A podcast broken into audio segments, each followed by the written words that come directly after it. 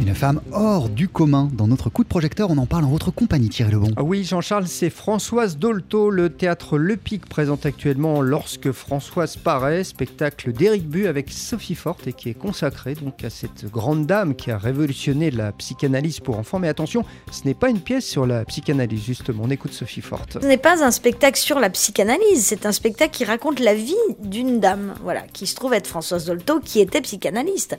Alors effectivement, il y a un petit moment où on la voit euh, travailler avec des enfants, avec des parents et tout ça.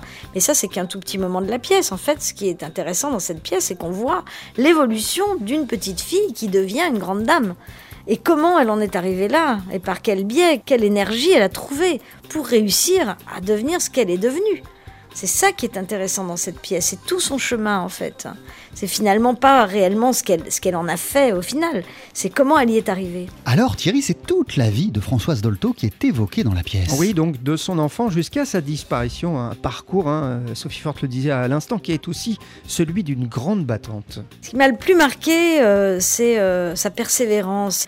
Elle a eu énormément d'embûches au départ, comme vous l'avez vu dans la pièce. Sa maman, euh, qui était une femme très rétrograde, qui évidemment évidemment, voulait pas que sa fille travaille, voulait la caser avec un, vieux riche. Enfin bon, c'était un petit peu compliqué pour elle de, s'émanciper, de faire des études. Il y avait très peu de femmes qui faisaient des études de médecine à l'époque, donc elle a été vraiment une des pionnières. Elle a été, elle s'est battue pour avoir ce qu'elle voulait.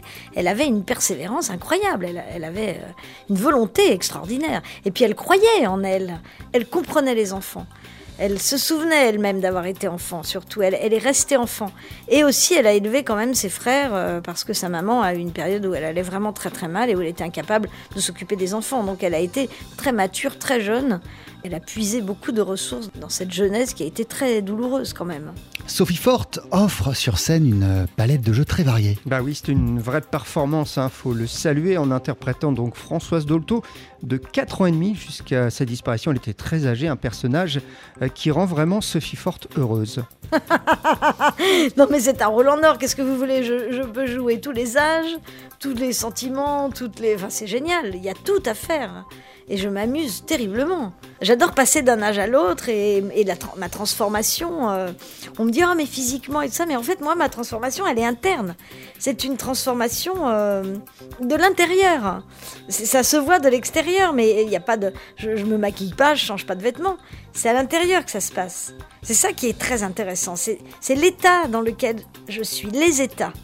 C'est les états qui m'intéressent, moi, les états par lesquels je passe et le ressentir la jeunesse, ressentir la vieillesse, ressentir la peine, la joie, ressentir la volonté, la fougue, l'amour, ressentir tout ça, mais c'est génial. C'est une vie en, en une heure et demie.